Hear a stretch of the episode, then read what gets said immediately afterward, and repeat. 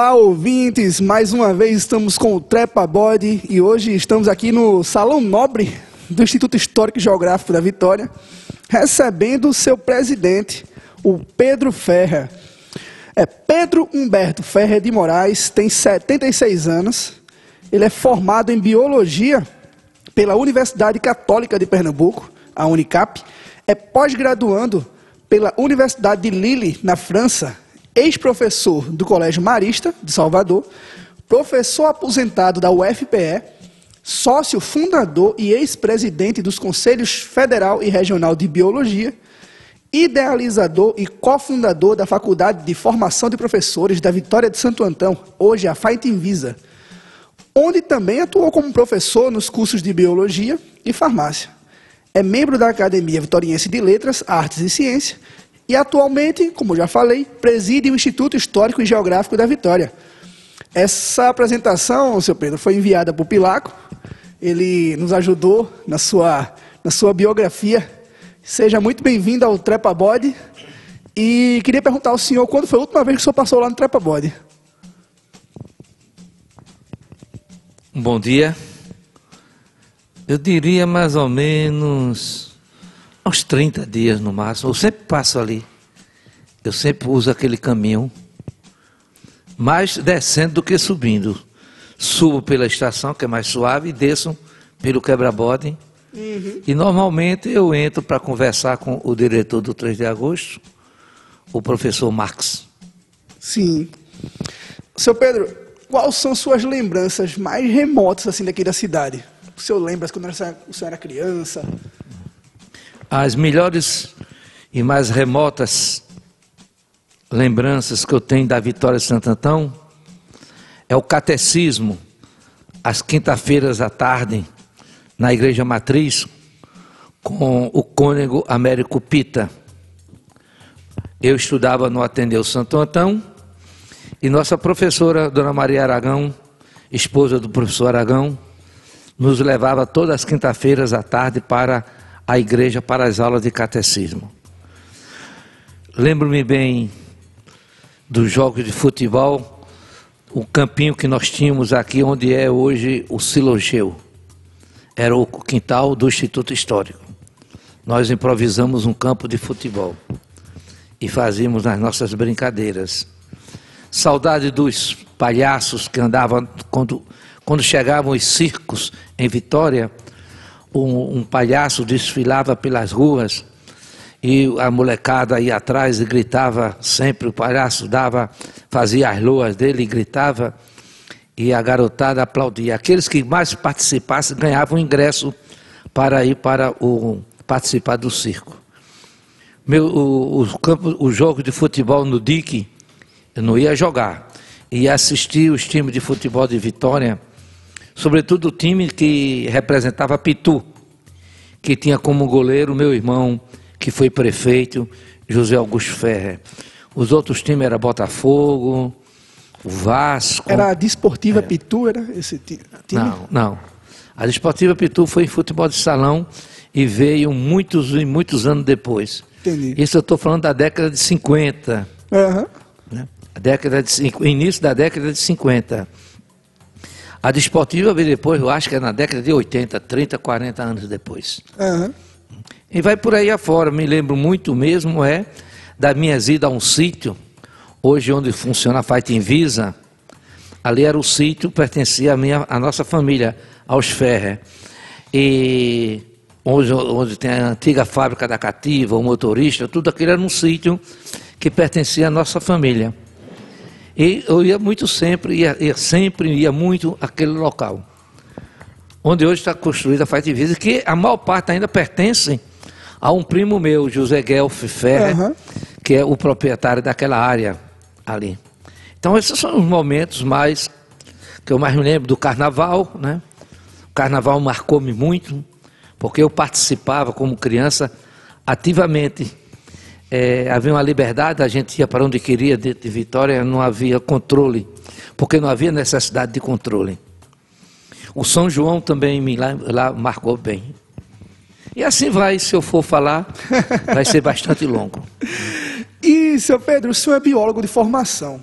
Como a história, a geografia entrou na sua vida ao ponto de o senhor se tornar o presidente do Instituto Histórico? Primeiro, antes de tudo, é que no Instituto não existem essas definições. Você é historiador, uhum. você é geógrafo, você é, é, é formado em letras, etc. Não existe. Qualquer pessoa que seja sócio, ela está credenciada, qualificada, assim a gente admite, a ser presidente do Instituto Histórico. O, eu, eu, eu, realmente é um fato interessante isso. Uhum. Eu sempre desejei ser professor, formar-me em História. Mas eu fazia parte da congregação religiosa Maristas. E quando eu fui mandado pelos padres maristas, pelos irmãos maristas, para Salvador, na Bahia, eu fui preparado para fazer o vestibular de História.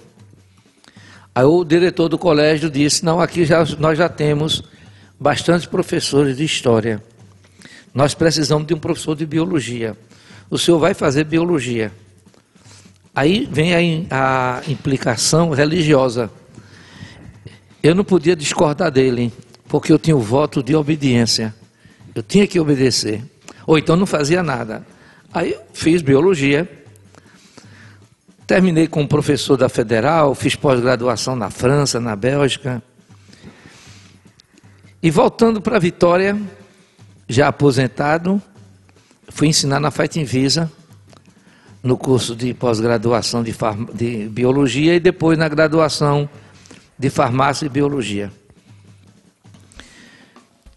Foi nessa ocasião que despertou meu interesse de fazer parte ativa do Instituto Histórico. Eu conhecia bem, participava de solenidades, uhum. mas morando em Recife, eu via dificuldade em, ver, em ser sócio do Instituto. Tornei-me sócio do Instituto, isso faz mais ou menos uns 14 anos apenas. Talvez eu seja um dos mais novos aqui. Da, dos, de, dos que eu olho, observo, eu sou talvez um dos mais novos. Sim. Aí comecei a me integrar no Instituto Histórico e fui me entusiasmando pela história de Vitória. Aí procurei recuperar o tempo atrasado. Primeira coisa que eu fiz, porque me colocaram logo como secretário do Instituto. Eu acho que o secretário de qualquer entidade é a alma do, do da coisa, como se diz, a alma do negócio. Em um colégio, quem, quem comanda mesmo é o secretário, o diretor, mas é o secretário. Por trás de tudo é o que secretário. Que faz a máquina funcionar, né? É. Aí eu, como secretário do Instituto, a primeira coisa que eu fiz, aí eu faço uma crítica a outros, que nunca fizeram, tem certeza. Eu li todas as atas do Instituto Histórico desde o dia da sua fundação. Que bacana. Desde 1950. Porque é outro um mérito, professor Aragão. Professor Aragão, o que nós temos aqui de arquivo, 95% nós devemos ao professor Aragão. Que foi juntando, foi juntando, foi guardando. Então as atas do Instituto não desapareceram. estão disponíveis. Isso resultou, inclusive, em um livro que eu nunca publiquei. Eu tenho toda a história do Instituto Histórico escrita, que dá mais de 200 páginas. Fala um pouquinho sobre ela, sobre como foi fundado depois. Sim, mas continuando. Fui, a partir daí, como secretário, comecei a ter acesso ao arquivo do Instituto Histórico, ao arquivo gráfico e manuscrito, os jornais, documentos. E à medida que eu fui me aprofundando, mergulhando nisso, eu fui me entusiasmando. Sim. E fui vendo as carências que tinham. O professor Aragão tinha escrito a história da Vitória de uma maneira horizontal, porque ele não tinha condições. E o espaço de, dos livros, que foram três volumes, não dava para ele aprofundar. Aí eu resolvi, então, pegar cada fato desse e dar uma mergulhada, como, por exemplo, a Guerra dos Mascates, a participação da Vitória de Antão, através de Pedro Ribeiro na Guerra dos Mascates, a visita do imperador à Vitória de Santo Antão. Agora acabei de escrever um chamado Asas para a Vitória, que é a história do Aeroclube de Vitória, que Aragão fala em duas páginas. Também não podia falar mais do que isso. Eu consegui uhum. fazer um livro de quase 200 páginas só sobre a história do Aeroclube de Vitória. Poucos vitorienses sabem, ou antonenses, desculpa, Sim. poucos antonenses sabem que Vitória Santão já teve um aeroclube. A gente fez um episódio do Trepa Bold entrevistando o seu Varela. Certo. Há um tempo atrás. Ele falou, falou um, um pouco sobre o Aeroclube. Muita hum. gente que escutou ficou surpresa hum. ao descobrir que tinha um Aeroclube em Vitória. É, é, esse livro está muito bem ilustrado com fotos que são daqui, do arquivo do Instituto. Aí eu digo, olha, esse é um, é um exemplo bem típico. Nós temos fotos sobre o Aeroclube maravilhosas, que ninguém em Vitória conhece. Verdade. Os, os antonenses vão conhecer agora, porque quando eu publiquei esse livro, devo publicar logo, é?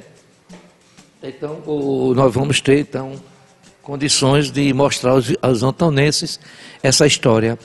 Outra coisa, assim, o Hotel Fortunato que sumiu, a história do Hotel Fortunato, era uma bela construção ali em frente à estação, e que os desmandos do capitalismo selvagem derrubaram, né? Hoje é um prédio que não diz nada, não significa nada.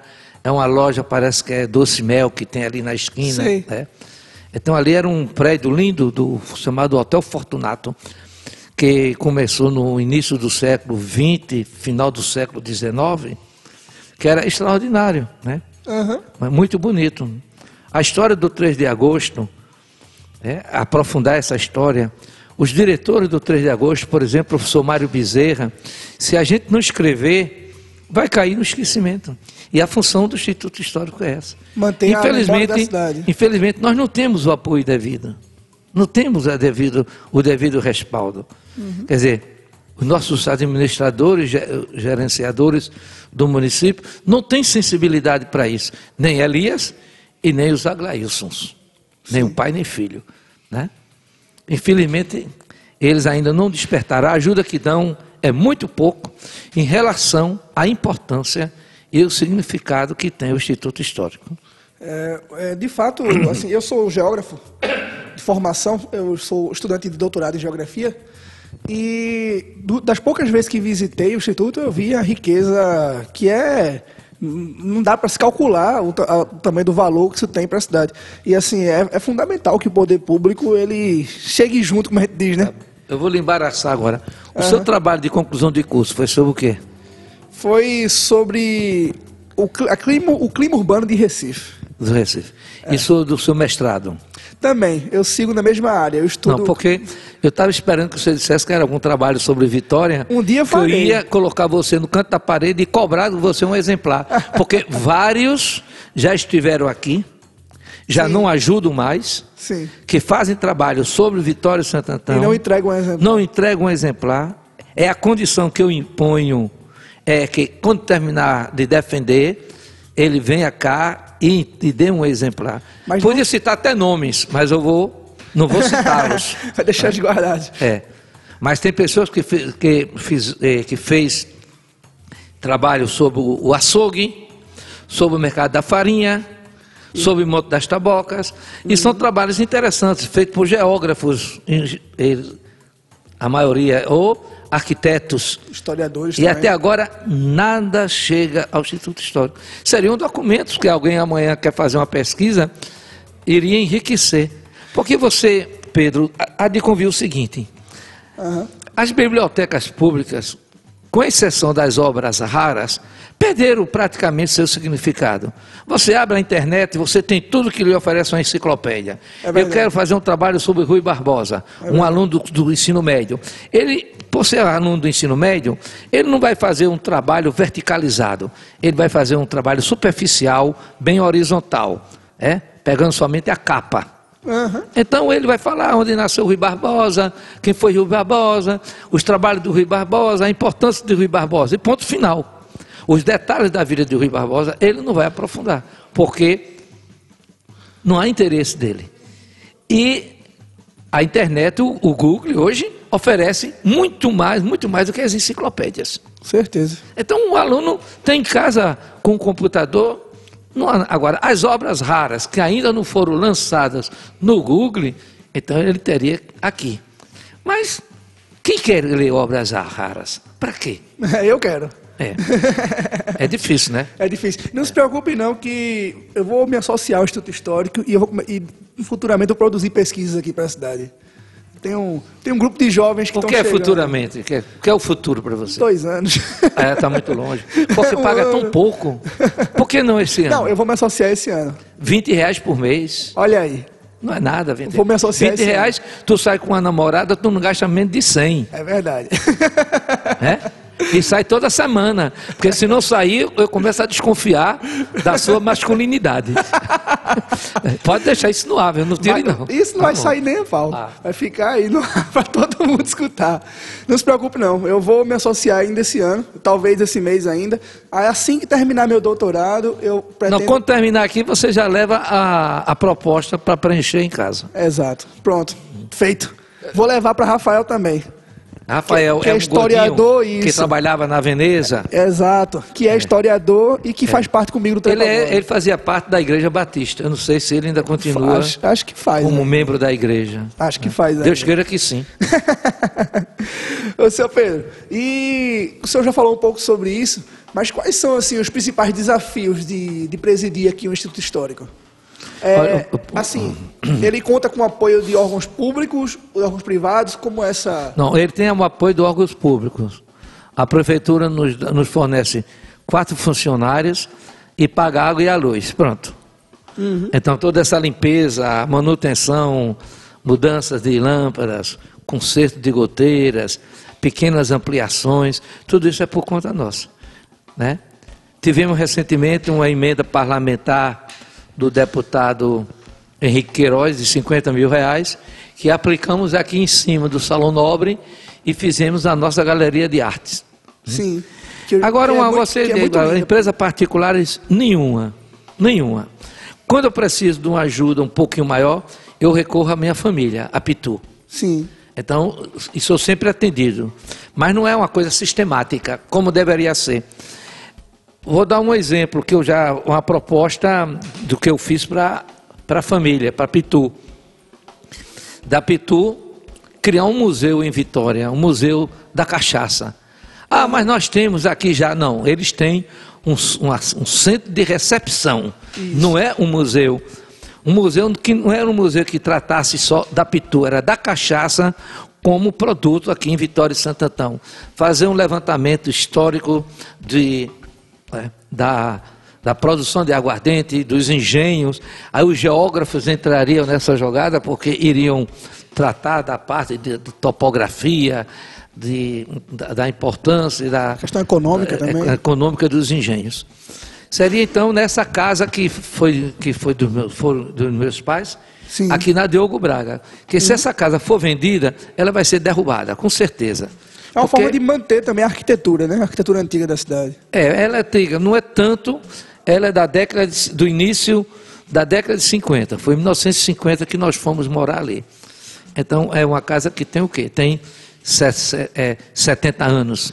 Né? E a criação de museus também Sim, potencializa o turismo, né? E seria, a Pitu gastaria uma aninharia. Eles acham que não. Mas se qualquer cidade do interior Rio Grande do Sul, vim de lá essa semana, Rio Grande do Sul, Paraná, São Paulo, você encontra uhum. naquelas cidades museus que são mantidos, sustentados né, por empresas.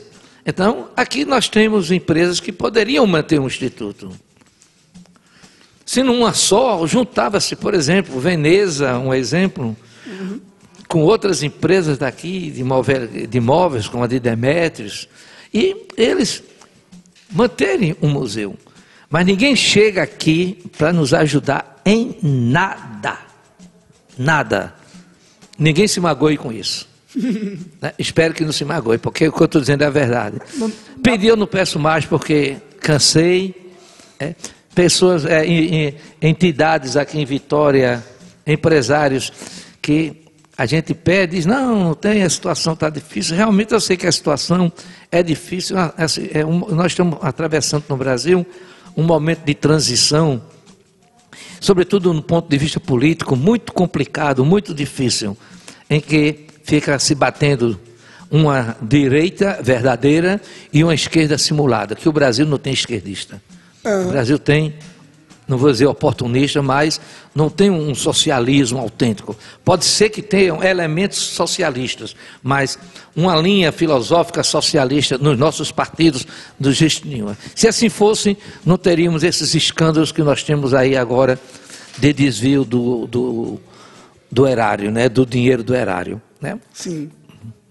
Então, um dos minha, do, você perguntou das minhas ansiedades, era criar em Vitória uns dois ou três museus. Nós tínhamos em Recife uma espécie de anexo do Instituto Histórico. É a casa de Maria do Carmo Tavares de Miranda. Foi uma senhora que faleceu e deixou um bom patrimônio para o Instituto Histórico. Hum. Nós não temos condições de mantê-lo. Vamos perdê-lo. Ou então como disse já alguém para mim, aquilo foi um presente de grego. Eu não penso desse jeito. Porque o que tem lá de valioso, de riqueza, é. Mas falta um apoio, ninguém tem a sensibilidade, né? Então isso me preocupa muito. Como deve ter preocupado o professor Aragão? Eu acho que o professor Aragão deve ter ficado muito contente quando morreu e lá no céu ele viu que a professora Eunice manteve vivo o Instituto Histórico e conseguiu não só manter vivo, como deu algumas, fez alguns, algumas obras de, de projeção, de ampliação aqui no Instituto. Então é preciso, para não fugir do tema. Claro. Então eu, eu me preocupo muito com isso. Vitória poderia trazer todo esse acervo que nós temos em Recife e criar aqui o Museu de Maria do Carmo Tavares de Miranda. É? Se a prefeitura me desse um terreno aqui perto, eu construiria com meu dinheiro. Uhum. Né? É um desafio que eu lanço ao prefeito de Vitória. Aqui. Olha aí. Olha aí. Que, se ele me doar um terreno ou uma casa antiga aqui, eu reformo ou construo com meu dinheiro esse museu de Maria do Carmo Tavares de Miranda. E trago as peças principais que tem em Recife para cá. Né? Fica o desafio não só para o prefeito, mas para a sociedade vitoriana. A sociedade, é. Eu tenho, eu pode até dizer esse camarada da entrevista, isso é um cara pedante, orgulhoso. Não, não. é você que está me provocando, pela, dizendo quais são as minhas ansiedades. A isso. minha é essa. Eu não tenho pretensão mais nenhuma na vida, porque eu estou com 78 anos, não estou com 76, como foi dito no início, está errado. Eu estou com 78 anos. Lideram dois anos a menos. Eu não tenho nenhuma pretensão né? O que eu tenho da minha aposentadoria da Universidade Federal dá para eu viver. Sim. Né? Claro que só com ela o meu padrão iria diminuir um pouco, mas eu iria viver dignamente. Então não tenho, esperar o que mais? Daqui a uns anos eu estou lá no São Sebastião e e por falar em São Sebastião, é um dos temas que eu mais gosto de falar é a morte. Quem, uhum. lê, esse, quem, quem lê o meu romance agora, cristais, cristais fissurados, vai ler lá que constantemente eu digo: viver é dor, morrer é libertação. Eu já tenho meu exemplar autografado pelo senhor. É, leu? Vou começar. Ainda não li. É. Mas você começar. aqui, você está me entrevistando, mas eu acho que você vai, ser, vai terminar sendo o entrevistado. é ótimo isso. Ah. Ô, senhor Pedro, e o que, é que a gente pode encontrar aqui? O senhor diga para a sociedade vitoriense o que a gente pode encontrar no Instituto Histórico para que elas venham aqui. Primeiro, nós temos uma chamada linha do tempo. O Instituto, a primeira ala de visita é a linha do tempo que faz um retrospecto histórico dos principais fatos da vitória de Santo Antão. Uhum. É, começa com um, um, quadro genérico sobre a, a, a parte físico de geografia, né? Que você é, é, né? a localização, a topografia, os recursos hídricos da cidade. Depois vem um painel sobre a fundação, continua com o Monte das Tabocas, né? Inclusive, dia 2 agora nós vamos ter solenidade aqui no Instituto. E eu, eu espero que o entrevistador e o Rafael, que está da. Se não estiver ouvindo, vai ouvir. Ele vai ouvir, sim. Vai ouvir, que ele compareça, dia 2 de vamos, agosto. Vamos comparecer. Para o quê? Para dar o um bom exemplo à sociedade antonense, né? Vai ser aqui no Silogeu. No Silogeu não, aqui no nesse sa salão. No salão nobre. Porque nós não estamos fazendo uma solenidade como sempre fizemos, porque não temos condições de fazer. Uhum. É? Não temos dinheiro para pagar um coquetel, um lanche para os convidados. Então, nós vamos fazer algo mais restrito, que será aqui nessa coisa. Aqui só comporta no máximo 80 pessoas. Sim. 60 sentadas e 20 em pé. Não, vai ser aqui. Vamos estar aqui fazendo, inclusive, pequenas entrevistas, conversando com É, vai ter um, um conferencista muito bom, que é um antonense, nascido aqui em Vitória, uhum. estudou em Vitória, ele é formado em medicina, mas é um cara que vai falar sobre a experiência de vida dele aqui em Vitória de Santo Antão. Excelente. Luiz Bezerra de Carvalho. O, o pai dele chamava seu Luiz Vigínio. Mas uhum. vamos voltar, ou nós estávamos falando sobre o que, é que os antonenses vão encontrar. Depois um quadro sobre guerras dos mascates. São raríssimos, raríssimos, os antonenses que sabem quem foi Pedro Ribeiro. Né? Não vou lhe perguntar porque eu tenho vergonha que você diga que não sabe. Eu, eu não sei, não. Eu sou logo sincero. Tá assim, eu sei o nome da, da, nome da escola, então, etc., mas sei. quem foi é. ainda estou devendo. Isso é, é história. Pedro Ribeiro da Silva, então. Explique pra... Escrevemos um livro sobre Pedro Ribeiro, justamente para mostrar aos antonenses a importância que teve Pedro Ribeiro. A visita do imperador é mostrada com um certo detalhes. Um pouco sobre a Guerra do Paraguai, a hecatombe do Rosário, a Guerra do Paraguai devido à participação de 64 antonenses, não é? Que participaram da Guerra do Paraguai, e as ligas camponesas, que é o embrião de todo o início de, da reforma agrária a nível de América do Sul. Foi o primeiro movimento. Isso é importantíssimo, mas os antonenses estão um pouco se lixando para Galiléia. Galiléia que vá para aquele canto é. Não, não, é, você chega em Galiléia, não tem quase nada, falta então um pouco de, de atração, de acervo. Vai chegar agora o dia 2 de agosto, fora aquela procissão michuruca que sai daqui, que a procissão tem meia dúzia de gatos pingados. O cara vai para o Monte das Tabocas. E, das, e na cidade, o que é que tem? O que é que se oferece? Não tem um desfile, não. não tem apresentação de uma, de uma, música no coreto para valorizar os nossos coretos na nossa praça, que o coreto foi feito para isso. Então, uma banda de música, a banda do 14, RI, a banda da Polícia Militar, a banda, sinfônica, a banda sinfônica da Prefeitura do Recife, tudo isso poderia ser convidado para fazer um dia 2, um dia 3 de agosto, não só festivo lá no monte, mas aqui na cidade também.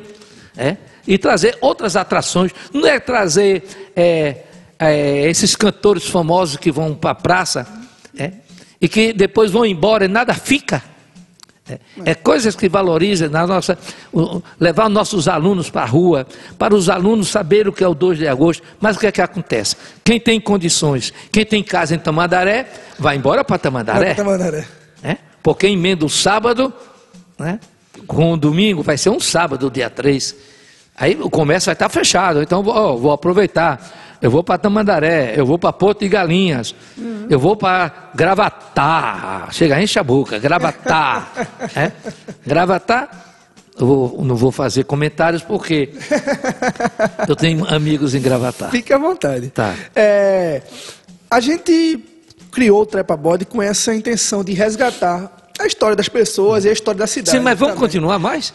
É, mas só, a, a pessoa, só, uma coisa que o senhor falou que é interessante. Parece que a gente esquece os personagens históricos da gente. É. Por exemplo, a gente entrevistou Luciene, essa semana, Luciene Freitas, escritora, e ela contou sobre Marta de Holanda. Hum. E eu acho que quase ninguém na cidade sabe quem é Marta de Holanda, que foi uma personagem incrível exato, na cidade. Exato. E Mas... nós temos aqui em Vitória, aqui no Instituto, um bom acervo sobre Marta de Holanda. Uhum. É? Um bom acervo, inclusive o título de eleitor dela, Carteira, Foi a primeira a votar em Pernambuco. Em Pernambuco. Carteira de motorista dela, né? E outras, outras documentações, documentos referentes a, a essa personalidade que foi importante para a sua época, né? Claro. E é totalmente. A Luciana escreveu um livro, A Guerreira do Tempo, Isso. que é justamente sobre Marta de Holanda. Um livro sério, é, um bom documento sobre isso. Então, eu pelo menos, eu, eu me considero eu, eu tenho senso crítico e autocrítica. Uhum. É? Eu não sou nenhum grande literário. Mas o que eu escrevo, eu escrevo para as pessoas simples Eu não tenho um estilo rebuscado, muito elaborado. Não, eu sou curto e grosso. É? Eu não tenho a veia poética que tem o Sosígenes Bittencourt. É? Que sugiro que você o entreviste também. Claro, é, vou pedir inclusive ao é, senhor para fazer essa ponte. É. Tá, o Sosígenes, para mim, em termos de estilo literário, ele é um poeta. Ele escreve prosas, mas que são verdadeiras poesias. Mas eu não sei a linha dele. Não tenho a capacidade que ele tem. Então eu escrevo como Pilaco escreve. Objetivo, que qualquer pessoa lê sem precisar usar o dicionário. Uhum. E eu só escrevo sobre Vitória de Santo Antão. É quando eu digo Pilaco quer me imitar. Pilaco inventou que Vitória é o centro de quê? Da, é, a minha cidade é o centro do meu mundo, coisa do meu assim, mundo. Né? Ele copiou de mim que eu disse: Vitória é o centro do meu universo. O meu universo é Vitória e Santo Antão. Aí ele chega e copia. Mas eu perdoo.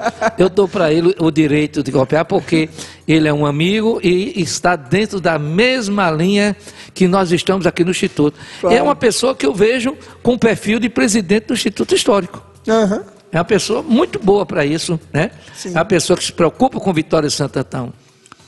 Eu gosto muito dele e o prestigio bastante. Ele também já deu entrevista para gente. Agora que ele me imitou, imitou, né? Isso, mas não é... Ele vai escutar esse programa, olha. Não, ele vai escutar, não tem problema nenhum, não. o, o, então, essa preocupação. Aí temos depois uma sala, é, o, o Museu Sacro. Eu acho que tirando o Museu Sacro da Arquidiocese de Olinda e Recife, não tem igual. Se vai ao Instituto Arqueológico em Recife, que é, é o do segundo do Brasil, o primeiro foi o Nacional, uhum. né? o Instituto Histórico Nacional, é, Instituto Histórico Geográfico do Brasil, que está no Rio de Janeiro, ele é o mais velho. Não tem uma, uma sala como essa que nós temos aqui do Museu Sacro. Temos a sala da imprensa, é, com máquinas de datilografias antigas, com impressoras, o primeiro prelo daquele Vitória de 1880. Né? Uhum. Temos depois a parte histórica dos engenhos, sobre, não bem sobre os engenhos, sobre a produção de aguardente, produção de açúcar, depois tem o antropológico, que peças que parecem corriqueiras e são corriqueiras, mas que têm um significado folclórico, histórico e da nossa tradição aqui em Vitória e Santo Antão. E por último, criado recentemente, com muito esforço, graças ao deputado Henrique Queiroz, não estou fazendo propaganda para ele, mas dá mérito a quem nos ajudou. Claro. A emenda, o dinheiro não foi dele, o dinheiro foi do Estado. Uhum. Mas ele teve essa iniciativa. E também vou ser justo. O Joaquim Lira acabou de, de nos fornecer, de nos indicar para uma emenda de 25 mil reais. Nós vamos climatizar o nosso museu. Ele vai ficar climatizado, porque realmente ele é muito quente. E as crianças ficam agoniadas, ficam nervosas por causa do calor. Então nós temos uma, um, um, museu do carnaval, que era isso que eu estava dizendo, que foi a nova, nossa mais recente ampliação. E o Museu do Carnaval era um espaço pequeno, ele cedeu esse, esse espaço para a Galeria de Artes, que foi justamente essa que nós criamos com o dinheiro da emenda do deputado Henrique Queiroz. Que eu espero que esse ano, que o filho dele prometeu que ia ter uma emenda Uhum. E até agora eu não recebi notícia dessa emenda. Estou esperando, Henrique Filho, que você faça, cumpra o que você me prometeu. Eu não pedi. Você foi que me procurou e disse: Eu vou indicar uma emenda para o Instituto Histórico. Estou esperando. E por que, que o, o Aglailson Vitor não tomaria também o mesmo, o mesmo exemplo? Eu, tô, é? eu, eu, cobro dele no seu lugar. Que Aglailson Vitor também siga o exemplo e, é. e indique uma emenda para o Instituto Histórico. Eu acho que isso é, é vital. Nós estamos agora com o senhor Alexandre Ferrer em cima de Raul Henri, que tem votos em Vitória Uhum. E para ele fazer uma indicação em Brasília. Eu espero que ele faça. Eu o conheço pessoalmente e quando, caso ele faça, tudo bem, mas se ele não fizer, é. Pô, vou dar é, é, exemplo, o André de Paula teve tantos votos em Vitória, em tantas eleições, é, e nunca indicou uma emenda para Vitória de Santo Antão. Hum. Eu digo para o Instituto. Para a Vitória eu não sei, deve ter indicado. Mas para o Instituto Histórico, uma sequer. Nada. E esse pessoal leva votos de Vitória e outros que vêm buscar voto em Vitória e não dão nada de retorno para a nossa Vitória de Santo Antão. Sim. Claro, claro. Isso é, é... Então o nosso museu tem muito a oferecer aos antonenses. Aí Antes que você me, me venha com uma pergunta, uma pergunta que eu diria assim, que fosse uma, uma armadilha. Uma provocação. É, provocação. Por que o Instituto não abre dia de sábado e domingo? que era o dia então que devia estar realmente aberto, sábado e domingo, para os antonenses e as pessoas que passam para o interior ou vêm para a capital, darem uma entrada, a gente fazer uma boa propaganda com outdoor na estrada, convidando uhum. os passantes, os viajantes, a entrarem em Vitória para visitar o Instituto Histórico. Sábado e domingo, por que não? Porque não tem vigilante para isso. Precisaria que a prefeitura disponibilizasse um guarda municipal é? Porque dia de sábado o movimento aqui na rua é grande e, e funcionário não tem funcionário suficiente para esses dias.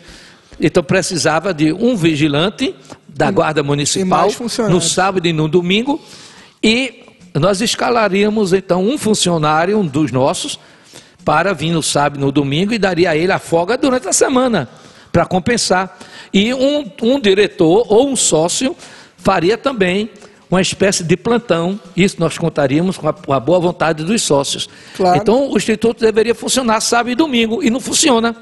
Fica aqui fechado e ocioso, com um patrimônio, um acervo desse, que poderia ser aberto ao público em geral. E todos os museus têm seguranças. É, é, é. vital porque são peças valiosas. É. De, de, Nós temos aqui hoje câmeras e alarme. Todas as nossas salas têm os nossos nossas portas de acesso, nossos acessos estão uhum. com câmeras. Então, mas a câmera não é nada, que o cara pode roubar e depois nem ele ser encontrado. é e muito menos a peça que ele levou. Verdade. Então é vital. É então vamos ver se quem estiver ouvindo isso dizer, não, rapaz, vamos, vamos colocar. Tá? Oh, um exemplo, os vereadores, rapaz os vereadores, poderia, cada vereador... A participação dos vereadores aqui, eles vêm aqui ou só, vem, na, ou só vem, na solenidades? Vem, não, só solenidades. Mas tem vereadores sócios, como o Novo da Banca, uhum. Novo da Banca é bem participante aqui no Instituto Histórico. Eu acho que é o único vereador que é sócio do Instituto. Eu não quero ser injusto com algum outro, mas eu não me lembro de nenhum outro que seja sócio do Instituto. Se tem, eu peço perdão a esse vereador que eu não estou citando o nome. Tá Mas eu estou tá aqui perdoado. passando pela mente, passando as páginas da memória. Eu não, não, não me recordo, não me recordo. Eu acho que sou novo da banca só. Seu Pedro, vamos falar um pouquinho agora do, do, do seu, um pouco dos seus livros. Vamos? vamos é, o senhor já lançou alguns livros, como José Augusto, é, Sim Sim, Não Não, não é isso? É. 2009. O República da Cachaça, que foi 2010, que foi premiado pela Academia Pernambucana de Letras. É, Vi Nascer, um livro seu 2013. O Capitão Mó, Pedro Ribeiro. Vi, é Vi Nascer sobre o quê? É, Vi Nascer, que foi em 2013. Foi, é a história da, da Fativisa. É a fundação da Fativisa em detalhes. Para Isso. dar um méritos a quem tem méritos, aqueles que realmente participaram da fundação da FAIT, que a FAIT Invisa era pública, era uma fundação municipal. Vamos falar um pouquinho sobre cada um então, para gente. Esse José Augusto, sim, sim, não, não. É, primeiro pelo título, que esse Augusto ele era ríspido, uhum. para não dizer grosso. É, meu irmão, foi, mas, foi prefeito, né? Aqui. É, foi prefeito. É que ele não tinha, não te prometia uma coisa que não pudesse fazer. Então uhum. o linguajar dele era esse: sim, sim ou não. Se ele pudesse te ajudar, ajudava. Se não pudesse, o não era dado na hora. Uhum. É? E esse, então, esse livro fala, um, fala sobre a administração dele, a época em que ele foi prefeito e etc. Né? Um resgate histórico, né? É, um resgate histórico, exato. O República da Cachaça. É, também é um, um pouco sobre a história da cachaça em Vitória de Santo Antão, mas baseado na nossa imprensa. para a nossa imprensa. Não é a cachaça a nível de Pernambuco, não. É aqui em Vitória de Santo Antão, lançando mão do nosso acervo gráfico, jornalístico. Que nós temos aqui em Vitória, no nosso museu, no nosso instituto, um acervo extraordinário de jornais antigos. Né? Eu já tive a oportunidade de dar uma olhada uma vez com é. Cláudia, é. ela me mostrou. Tá. E estamos disponibilizando na internet, pouco a pouco. O, e tem um capítulo final que é a história do engarrafamento Pitu. A verdadeira história do engarrafamento Pitu, como realmente aconteceu. Bacana. Porque, por exemplo, é, pessoas da própria família que inventou a história de que o nome Pitu veio porque o engenho tinha muito camarão, e o pessoal pegava o camarão, era tiragosto, tinha muito pitu dentro d'água, aí usava como tiragosto, uhum. nada disso. Quando compara o engenho, o nome pitu já existia na cachaça. A cachaça pitu já existia. Sim. Então, quando comprar, meu pai comprou o engenho Arandu do Coito, ele mudou o nome para o engenho Pitu, uhum. a Pitu já existia, uhum. mais ou menos há seis ou sete anos. Isso está no livro. Sim. E o nome Pitu foi dado por Henrique de Holanda, que era também um produtor, um engarrafador de aguardente, aqui perto da Casa dos Pobres, ali nas Pedrinhas, ele tinha um engarrafamento ali, e também era um grande poeta e escritor. Ele com Dilson Lira são dois escritores, dois poetas extraordinários e que nós aqui de Vitória de Santo Antão esquecemos totalmente. É, a gente tem como tentar resgatar esse, esses poemas, de, de repente, fazendo uma entrevista para a gente contar a história deles. Exatamente, exatamente. É, é, o Capitão Mó, Pedro Ribeiro, só comentou, né? Um livro sobre Pedro Ribeiro. É, foi Pedro Ribeiro. O fato é conhecido, né? Que no desfile do 7 de setembro, o próprio colégio saiu com a faixa parabenizando Pedro Ribeiro por ter comandado nossas tropas na Batalha do Monte das Tabocas. Só que Pedro Ribeiro nasceu 75 anos depois da Batalha do Monte das Tabocas. Como é que o colégio tem o nome Pedro Ribeiro e não tinha conhecimento de que Pedro Ribeiro não participou da Batalha do Monte das Tabocas. É? Você está rindo, é? Então, eu estou rindo, mas é de tristeza. É, é. Você vê. É. Caramba. Aí então eu disse, não, peraí, eu vou escrever. Então o livro não, não, não traz é, não acrescenta nenhum fato novo à história da Guerra dos Mascates, que tem outros livros escritos por grandes escritores sobre a Guerra dos Mascates, mas ele traz uma luz diferente, ele faz um enfoque diferente. É mostrar que Pedro Ribeiro foi realmente o grande líder dessa, de, dessa, de, dessa Guerra dos Mascates e não, e não Bernardo Vieira de Melo, como é mostrado. O grande cabeça para mim, que iniciou todo o processo todo o movimento foi Pedro Ribeiro. Em Vitória Santo Antão não tem nem sequer um busto de Pedro Ribeiro. Outra coisa, tem uma rua, Pedro Ribeiro, ali perto do, do da, da, antiga cadeia. Ah, sim, sim. Mas só isso, né? A gente só. parece que a gente tem um talento de é, esquecer nossos de esquecer, personagens. É. Seu Pedro, e o último foi Cristais Fissurados, esse que eu tenho que ainda vou ler. Não, mas antes de Cristais Fissurados, eu acho que teve outros mais. Sim, o senhor pode. É, é, fique à vontade para comentar, porque a gente pescou. É, Cristal alguns... Fissurado é um romance, Isso. baseado no fato histórico verídico. Né? Uhum. E, logicamente, que como é um romance, eu aproveitei apenas o, o mote do crime que ocorreu aqui em Vitória. O crime é verdadeiro, ocorreu. Uhum. Aí eu fiquei com a minha imaginação com os conhecimentos que eu tinha de Vitória, então faço umas, umas viagens ao passado, as festas de Santo Antão, as cerimônias religiosas da Páscoa, juninas, né? Como era interessante o sábado de Aleluia aqui em Vitória de Santo Antão. Era realmente, e a sexta-feira da Paixão, com o sábado, eram realmente dois dias totalmente diferenciados.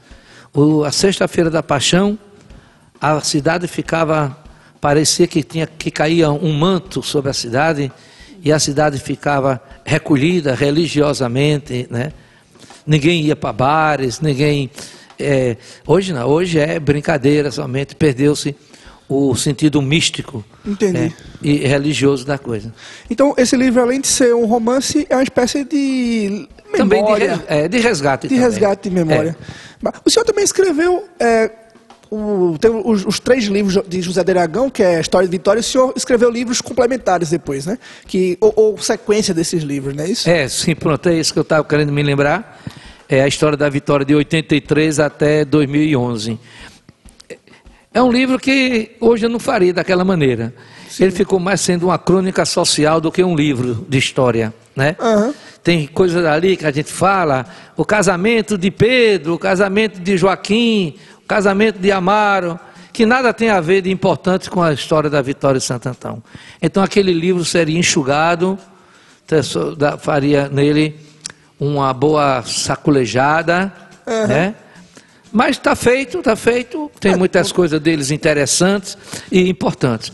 Eu lembro que o livro não foi escrito só por mim, né? Sim, Tem a participação de Lucivano Jatobá, que você deve conhecer. Foi meu professor e é, participou da minha banca de é? TCC. Pronto. Então, o capítulo inicial sobre a geofísica né, de Vitória Isso. é escrito por ele. Aí depois tem dois capítulos escritos por um ou dois por Divo Holanda mais um, alguns capítulos por seu João Álvares, e eu escrevi mais ou menos uns vinte e poucos capítulos. Mas Bacana. o livro teve a participação desse pessoal porque eles também participavam da correção e das sugestões. E uhum. outro livro, que é a História da Vitória de Santo Antão, que é, é dirigido aos nossos alunos do ensino médio, sobretudo do ensino fundamental. Está esgotado. Né? Uhum. O, o prefeito Elias Lira nos adquiriu 600 exemplares.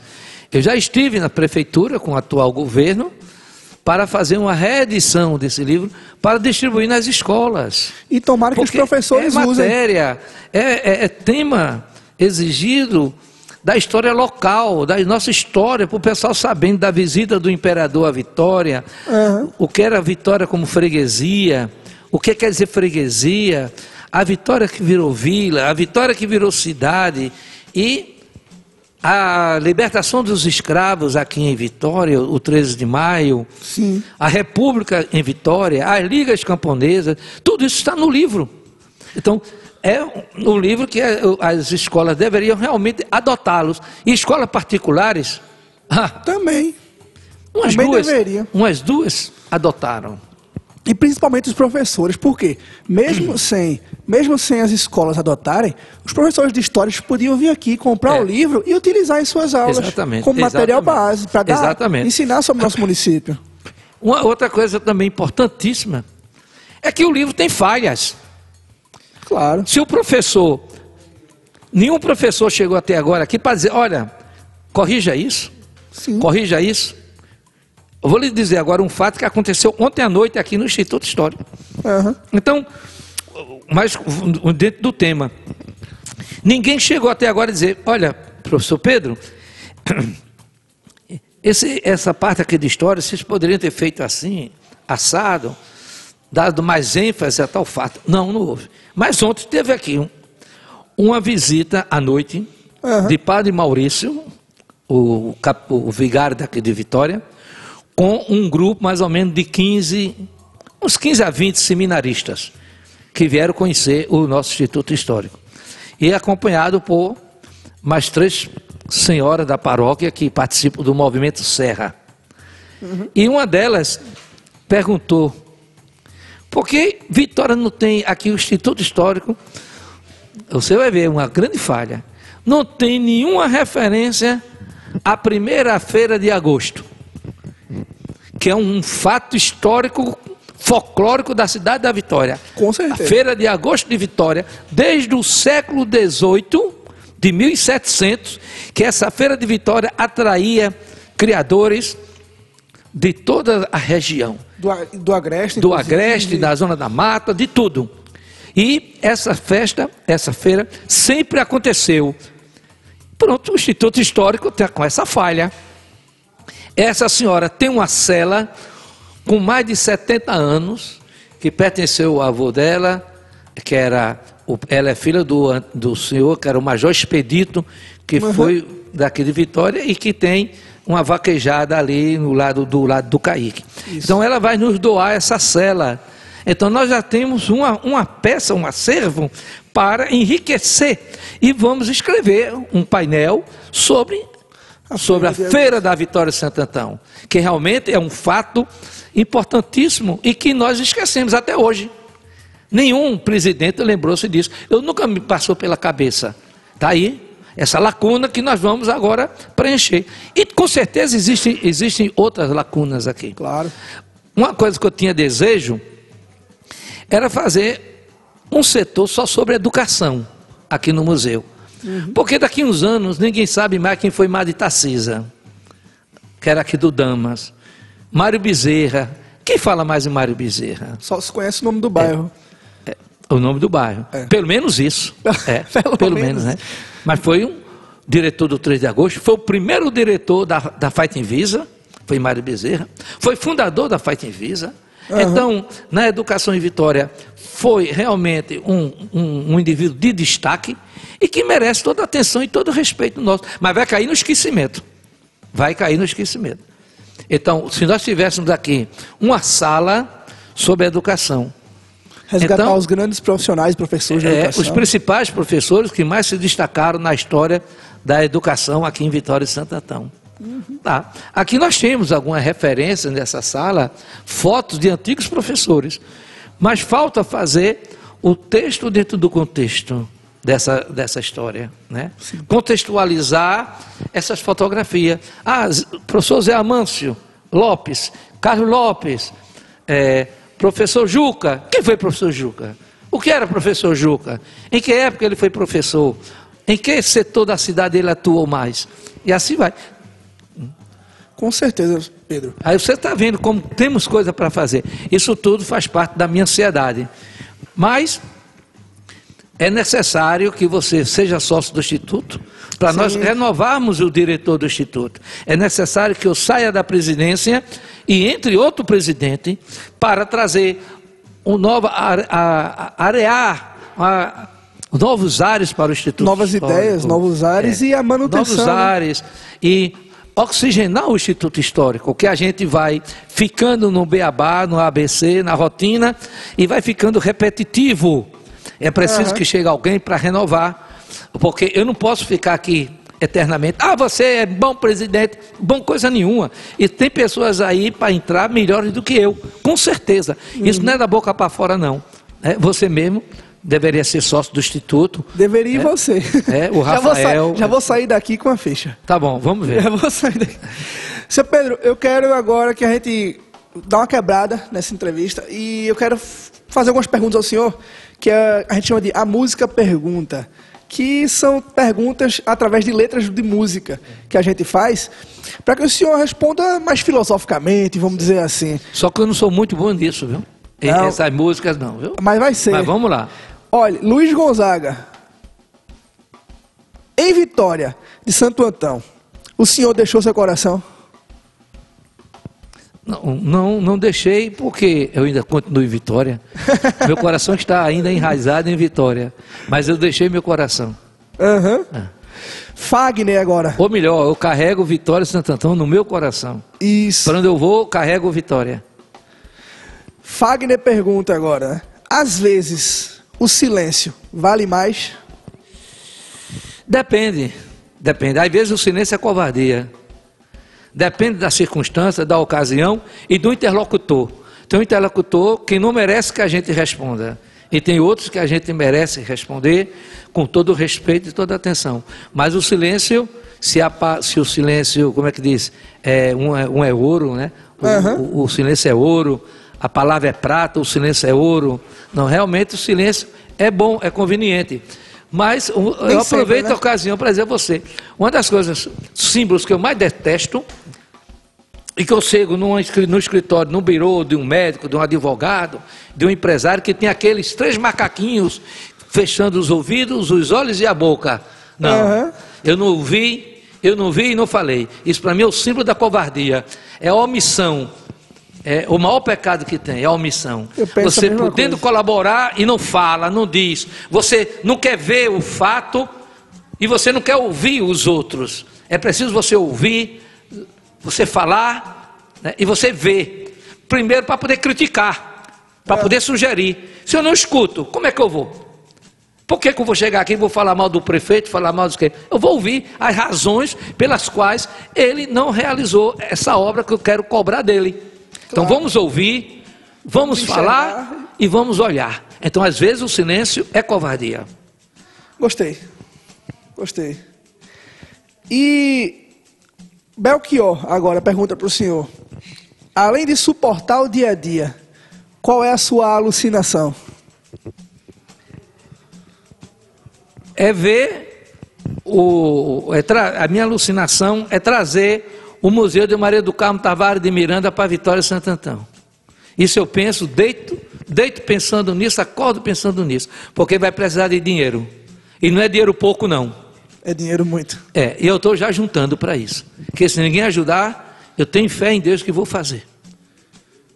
É uma grande alucinação é. e uma alucinação importantíssima. É. Não, e porque é uma alucinação que atinge a família, né?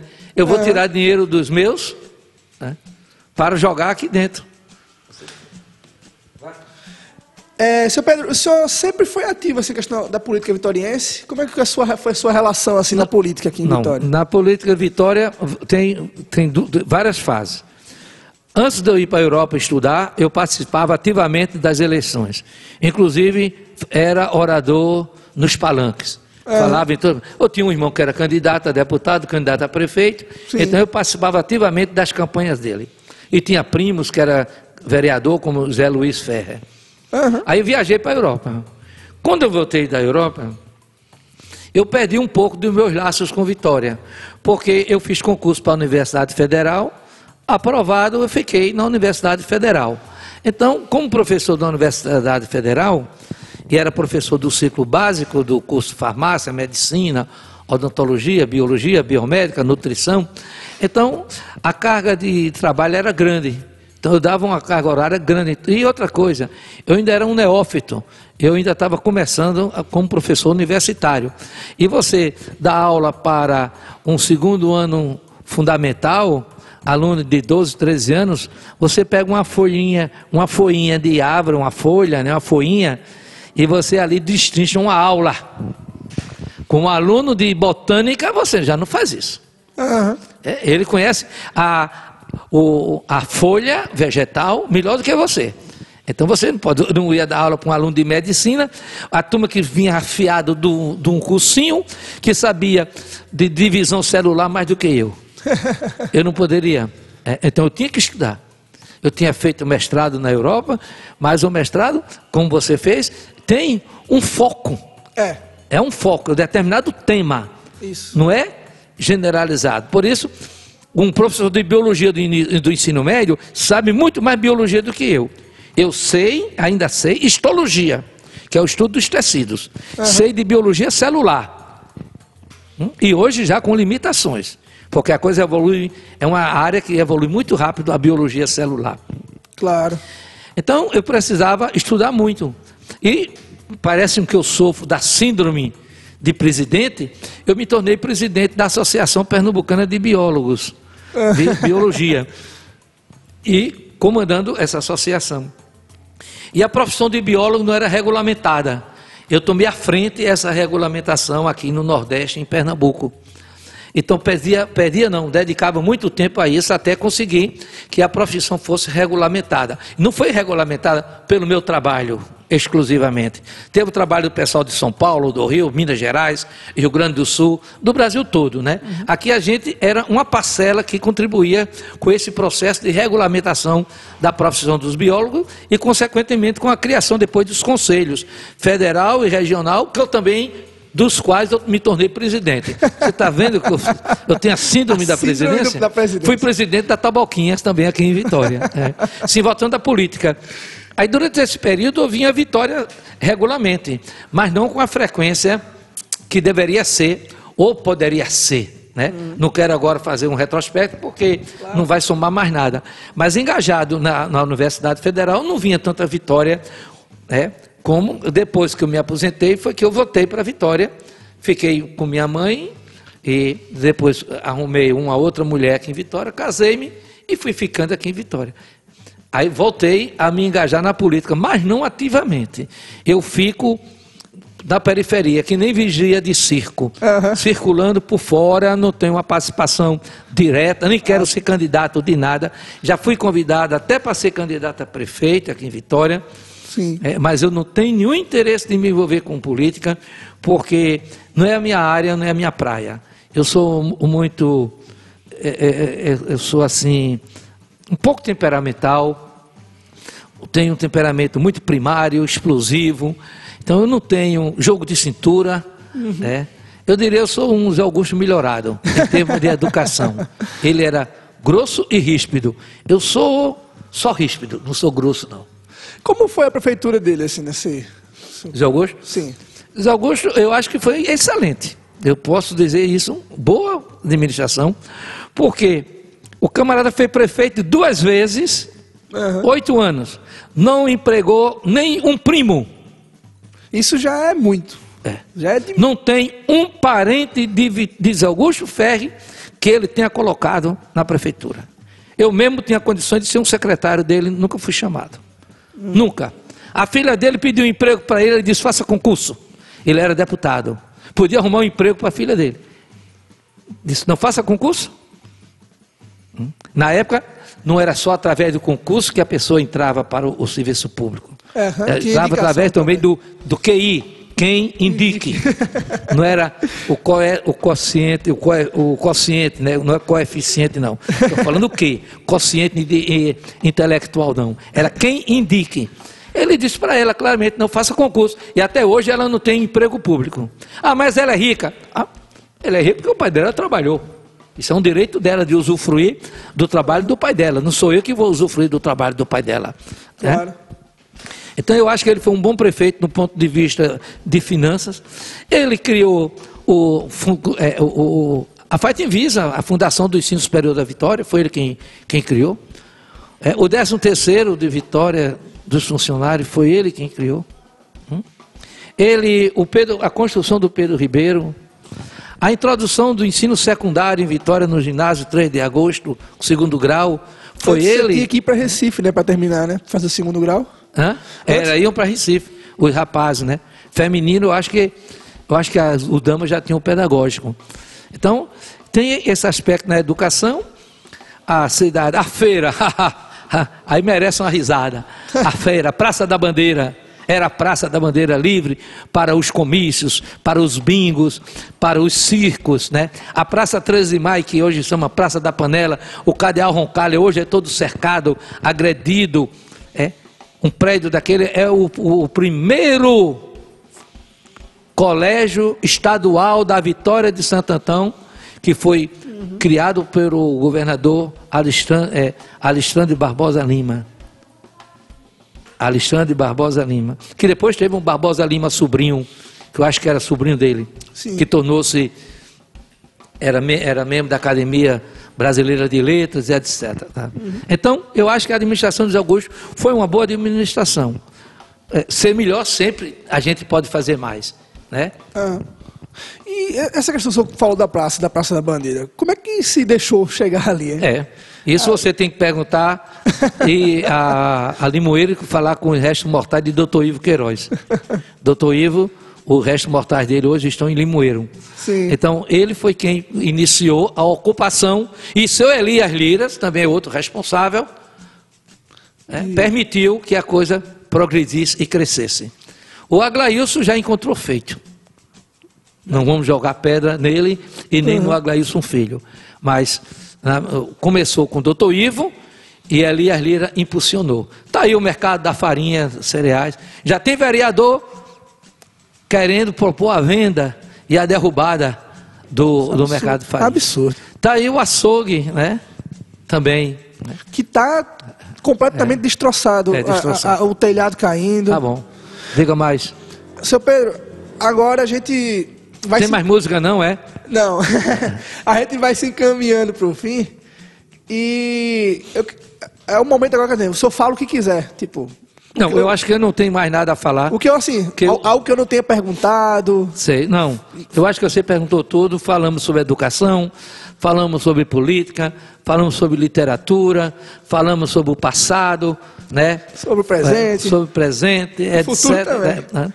É, e o futuro que eu desejo que o, o, Museu Maria do Cabo Tavares de Miranda seja instalado aqui em Vitória e Santo Antão. Agora... Ali nós temos a foto dela. Uhum. Tá ali a foto dela a foto do irmão dela, então, que era escritor no, na Folha de São Paulo, né? José Tavares de Miranda. Sim. E tem o pai dela, Tiago Tavares, André Tavares de Miranda, que era professor e tinha uma escola aqui na Matriz. Agora eu queria que o senhor indicasse um livro para os nossos ouvintes o que o senhor quiser, pode ser até um seu. Não, vou indicar o meu mesmo, justamente.